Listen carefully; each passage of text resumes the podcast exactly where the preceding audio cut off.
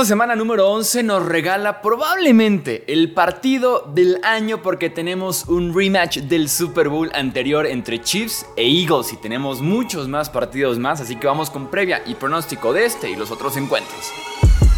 Hablemos de fútbol. Hablemos de fútbol. Noticias, análisis, opinión y debate de la NFL con el estilo de Hablemos de fútbol.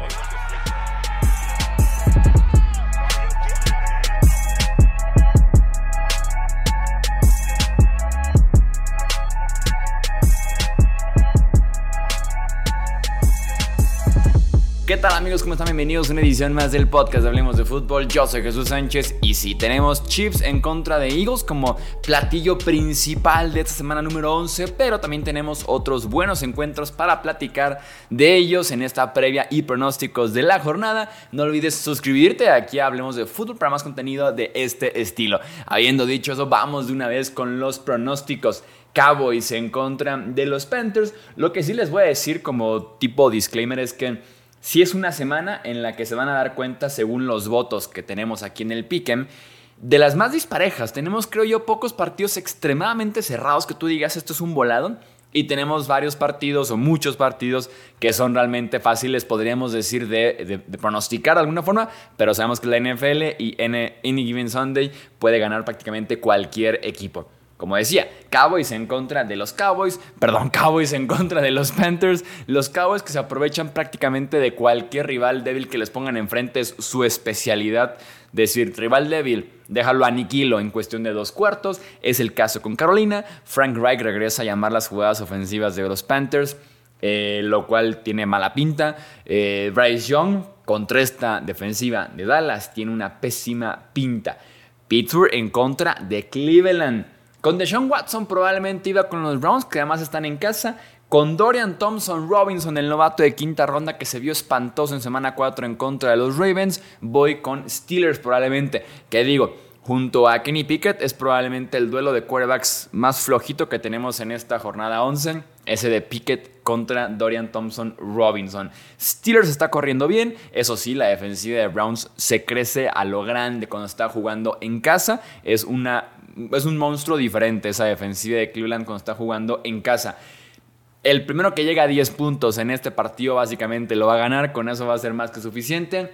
Oye, y la suerte de los Steelers, que en la misma semana, con en cuestión de 4 o 5 días en la división más apretada de la NFL, lesiones de Deshaun Watson, de Joe Burrow, Lamar Jackson tampoco, no está al 100%, de Mark Andrews, qué suerte la de Pittsburgh, ¿eh?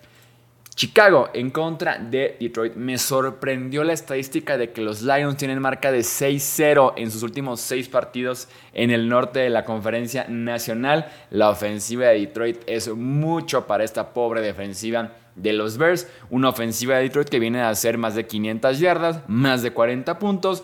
Para Chicago regresa Justin Fields, él mismo lo dijo, no está al 100% de su pulgar derecho, pero que está lo suficientemente bien como para jugar. La realidad es que como quarterback en Chicago se vio mejor Tyson Bagent, sobre todo en toma de decisiones, tanto cuando lanzar el ovoide, tomar la decisión y jalar el gatillo, y también se vio mejor en tomar la decisión de cuándo correr el ovoide, porque Justin Fields, como que habíamos mencionado ya esto antes, estaba como muy robótico, programado de no debo correr el balón, debo de lanzarlo, porque es como que lo que me están pidiendo hacer es lo que quieren que dé como ese siguiente paso.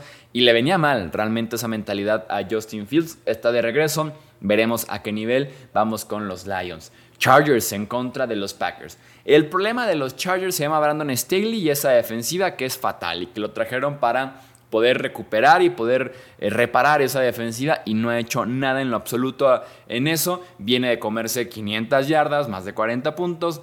La solución para el problema de Brandon Staley y los Chargers se llama Jordan Love y la ofensiva de los Packers, que es de las peores de la NFL este año, simplemente no anota esa ofensiva de los Packers, así que vamos con Chargers. Cardinals contra Texans. La pregunta aquí es, Arizona tiene récord de 2 y 8, Houston tiene récord de 5-4. La pregunta, ¿es el 2-8 contra 5-4 más atractivo que hemos tenido en los últimos años en la NFL? Porque por un lado tienes a CJ Stroud en casa, en el Energy Stadium es intratable CJ Stroud. Es realmente increíble el nivel que tiene el quarterback novato, específicamente en casa. Veremos si Nico Collins, su wide receiver 1, está de regreso. Veremos si Noah Brown, su wide receiver 3, podríamos decir, juega en este partido.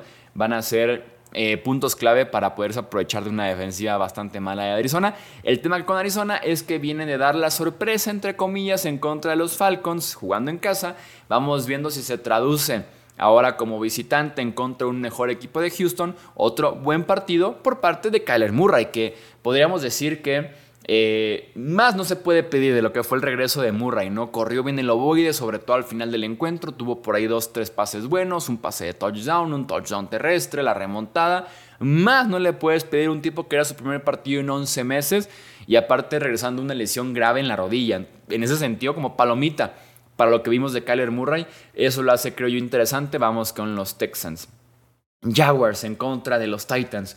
La defensiva terrestre de Jacksonville era de élite hasta hace siete días que la ofensiva de Niners le corrió lo que quiso, ¿no? Y también era una defensiva secundaria, creo yo, bastante buena hasta hace siete días que también Brock Purdy, George Kittle, Brandon Ayuk, Divo Samuel y demás le hicieron también lo que quisieron básicamente. Entonces creo yo que es una oportunidad para que Jacksonville cobre como cierta venganza con Tennessee de, lo que, de que Tennessee pague los patos rotos que dejaron los Niners en la cuenta la semana pasada, ¿no? Eh, otra vez están jugando en casa, sabemos que Tennessee simple y sencillamente pierde fuera de casa. No, no hay oportunidad que Tennessee gane un partido fuera de Tennessee este año. No sé todavía por qué. Y me intriga justamente ver a Will Levis que tuvo gran debut. Sólido segundo partido, muy mal tercer partido. Cómo rebota ahora eh, una defensiva complicada, insisto, que lo era hasta hace siete días de visita nuevamente eh, viniendo un partido espantoso. Me intriga ver a Will Levis, pero sin duda alguna inspira más confianza esa defensiva de los Jaguars. Y claro, con un Derrick Henry que no está ayudando en lo absoluto, sobre todo también porque esa línea ofensiva de Titans es probablemente la peor de toda la NFL. Raiders visitando a los Dolphins. Se terminó, creo yo, la luna de miel para Antonio Pierce, ¿no? Todo muy lindo, nombrado nuevo head coach. Vámonos de luna de miel a enfrentar a los Giants. Vámonos de luna de miel a enfrentar a los Jets, a los equipos neoyorquinos que son eh, desgracias esta temporada y llevan siendo desgracias durante años. Ahora vas a Miami a enfrentar a Miami, eh, lo, lo dije como si fuera literalmente de Miami, a Miami a visitar a los Dolphins que vienen de semana de descanso, que son intratables en la era de Mike McDaniel jugando en casa tanto a la ofensiva como a la defensiva. Así que sí, se termina la luna de miel para Antonio Pierce. Van a ganar este partido los Miami Dolphins. Giants en contra de Commanders. Este es como un sneaky buen pick de Survivor. Si ustedes ya mataron a los Dolphins, Cowboys, Niners, Eagles y demás, ahí están los Commanders. Que deberían ganar este partido en contra de los Giants. Que yo en Nueva York tengo la teoría muy muy fuerte de que no están interesados ya en ganar ningún partido esa temporada. Están como en plan, vamos perdiendo, vamos asegurando un gran pick, vamos viendo qué nos dan por Daniel Jones o cómo intercambiamos el pick o lo guardamos, vamos por quarterback y lo guardamos un año, no sé, pero los Giants no, están interesados en, ganar más partidos en la NFL este año. Van con Tommy DeVito nuevamente como su quarterback, lo cual es una derrota muy, muy, muy cercana. Eh, Sam Howard está haciendo jugadas, está mejorando sobre todo semana a semana. Vamos con Commanders. Buccaneers en contra de los Niners. Los nuevos Niners que se vieron como los mm, viejos Niners eh, de inicio de temporada y que eso me fascina porque tenemos una superpotencia cuando están justamente estos viejos Niners de regreso como si fueran los nuevos Niners, ¿no? Eh, Tampa le ganó a Tennessee, venía de perder cuatro partidos consecutivos, tal vez puedan por ahí estar peleando, pero la realidad es que este equipo de San Francisco es mucho para Tampa Bay, sobre todo también jugando en Santa Clara, California. Eh, recuerdo que este fue el partido hace que un año, cuando dijimos justamente quién es Brock Purdy, o sea, como a ver, vuélveme a leer la biografía de Brock Purdy porque fue el partido que se enfrenta, creo que fue su primer inicio, en contra de Tom Brady y los Buccaneers y les enciende la casa, o sea, les, les prende la defensiva. Entonces me acuerdo que ese fue como el partido de, ah, caray, ese Niners en contra de Box. Es como, ¿quién es Brock Purdy y por qué está jugando así de bien?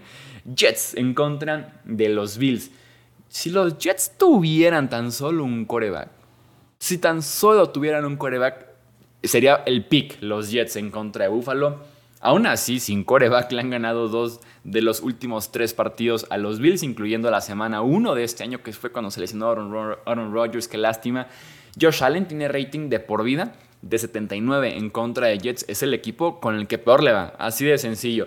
Las estadísticas lo dicen y ustedes pueden prender la televisión cada vez que juega Josh Allen en contra de los Jets y es un desastre. ¿eh? Eh, y esa defensiva de los Jets que está pasando por muy, muy buen momento. Buffalo con nuevo coordinador ofensivo. Veremos qué tanto impacta la salida de Ken Dorsey, la llegada de Joe Brady.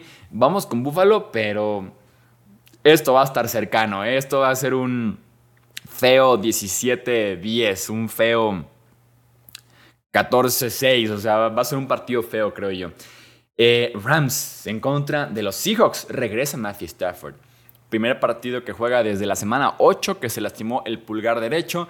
Pierden en contra de Green Bay, tienen semana de descanso y está de vuelta Matthew Stafford, que eso es excelente para los Rams porque creo yo que el equipo que más depende actualmente de su quarterback son los Rams.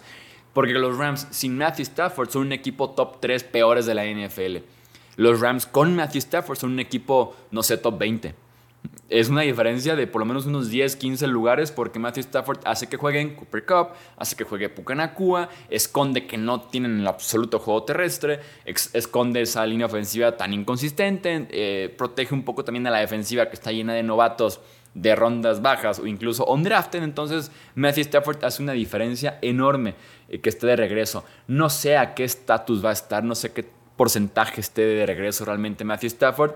Pulgar derecho, complicado obviamente siendo un quarterback derecho y me gusta que ha tenido buen pass rush últimamente y que Gene Smith tuvo una buena segunda mitad en contra de Washington. Minnesota en contra de Denver es el Sunday Night Football. Parecía que nos quejábamos hace un par de semanas de que no cambiaran este Sunday Night Football, ¿no? De que teniendo otros partidos interesantes, mejor mándamelo al partido de la noche, quítame a Vikings y quítame a Broncos. Hoy por hoy como que decimos, a ver, vamos viendo este partido con la sensación Josh Dobbs de la NFL actualmente eh, contra esta defensiva de Broncos que ha sido oportunista. Esta defensiva de Broncos que viene de apagar por completo a Patrick Mahomes y a Josh Allen en partidos consecutivos. Entonces, claro que intriga eh, porque esta defensiva ha mejorado queda la mancha ese partido en contra de Dolphins del inicio de temporada, 70 puntos en contra, pero esa defensiva ha mejorado y tienen ahora a Josh Dobbs. Parece que Justin Jefferson no llega a este partido. Eh, y por otra parte tenemos a un Russell Wilson que también es como súper conservador, súper cuidadoso, una lectura y casi casi si no está vamos con el check down o corremos, pero que ha funcionado. Ya Bonte Williams que está corriendo bastante bien. Y es una defensiva muy agresiva la de Brian Flores con los Vikings. Vamos con Minnesota, pero va a estar cerrado, creo yo. Me parece el más complicado probablemente de, pronosticar el Sunday Night Football. ¿eh? Junto al Steelers Browns probablemente es el Sunday Night Football. Y bueno, pues claro, las ceres en el pastel, el postre, ¿no? La gente que se espera que come poquito para recibir después el cheesecake con la cereza en la parte de arriba, la nuececita por la parte también de arriba que es el Eagles en contra de los Chiefs. Como les decía en el podcast anterior, en México es feriado el lunes, entonces no hay excusa como para que no te prepares un cenón para disfrutar justamente el Philadelphia en contra de Kansas City. La revancha, entre comillas, porque no es una revancha, porque revancha sería enfrentarse en el Super Bowl nuevamente. Es simplemente el rematch, el volverse a encontrar, el volverse a ver las caras entre Filadelfia y Kansas City, del que fue simple y sencillamente uno de los mejores Super Bowls que hemos tenido en la historia de la NFL, que soy el más afortunado por poderlo ver en vivo, que lo disfruté al máximo, que fueron las mejores cuatro horas probablemente en un partido de NFL en mi existencia y que claro que quiero volver a verlos este lunes por la noche para ver cómo han cambiado los equipos y sin duda alguna será un gran, gran partido. Por favor, dioses de la NFL. Cada vez que hemos tenido un partido que en el papel luce espectacular, es una basura. Ya sea por algún tipo de lesión o porque en un cuarto se acaba porque es un, palizón de la nada, creo que lo único que se puede salvar que es el Philadelphia en contra de Dallas que tuvimos hace 15 días Fuera de eso, de verdad es que hemos tenido muy buenos partidos en el papel y que después no resultan ser tan buenos. Por favor, denos un buen partido este Monday Night Football. Que por cierto, no necesariamente este partido iba a ser, pero este lunes por la noche del 20 de noviembre en México hubiera sido el partido si tan solo el Estadio Azteca lo hubiera recibido aquí en México. Eh, Andy Reid tiene récord de 28 ganados y 4 perdidos viniendo de la semana de descanso. Ese es como el factor número uno en mi pick, siendo Kansas City. Por cierto, también Filadelfia viene de semana de descanso, también le ayudó Por ejemplo, para recuperar a Jalen Hurts, que estaba tocado por ahí de la rodilla izquierda, no más. Jalen Hurts parece que está al 100% o muy cerca del 100% después de los, eh, del descanso extendido. Me gusta el matchup para Kansas City en muchos aspectos. Su debilidad son los wide receivers. Afortunadamente para ellos, la debilidad de Filadelfia son sus cornerbacks. Entonces por ahí pueden resultar los eh, receptores de Kansas City contra una defensa secundaria bastante mala que es la de Filadelfia. Mientras que del otro lado tenemos como potencia contra potencia. La Jarius Smith y Trent McDuffie, los cornerbacks de, de Kansas City, en contra de AJ Brown y Devonta Smith, los wide receivers de Filadelfia. Potencia contra potencia este año en la NFL, sin lugar a dudas. Filadelfia debe correr más y mejor. El ovoide no sé si lo pueda lograr en contra de esta buena defensiva terrestre que tienen los Kansas City Chiefs. Me quedo con los Chiefs, pero sí, básicamente este partido es un volado. Te leo en comentarios. Déjame tu pronóstico con todo y marcador del Filadelfia en contra de Kansas City si llegaste hasta este punto del podcast. No olvides suscribirte aquí al canal y también seguirnos en nuestras redes sociales. Yo soy Jesús Sánchez, esto es Hablemos de Fútbol. Hasta la próxima. Gracias por escuchar el podcast de Hablemos de Fútbol. Para más, no olvides seguirnos en redes sociales y visitar hablemosdefutbol.com.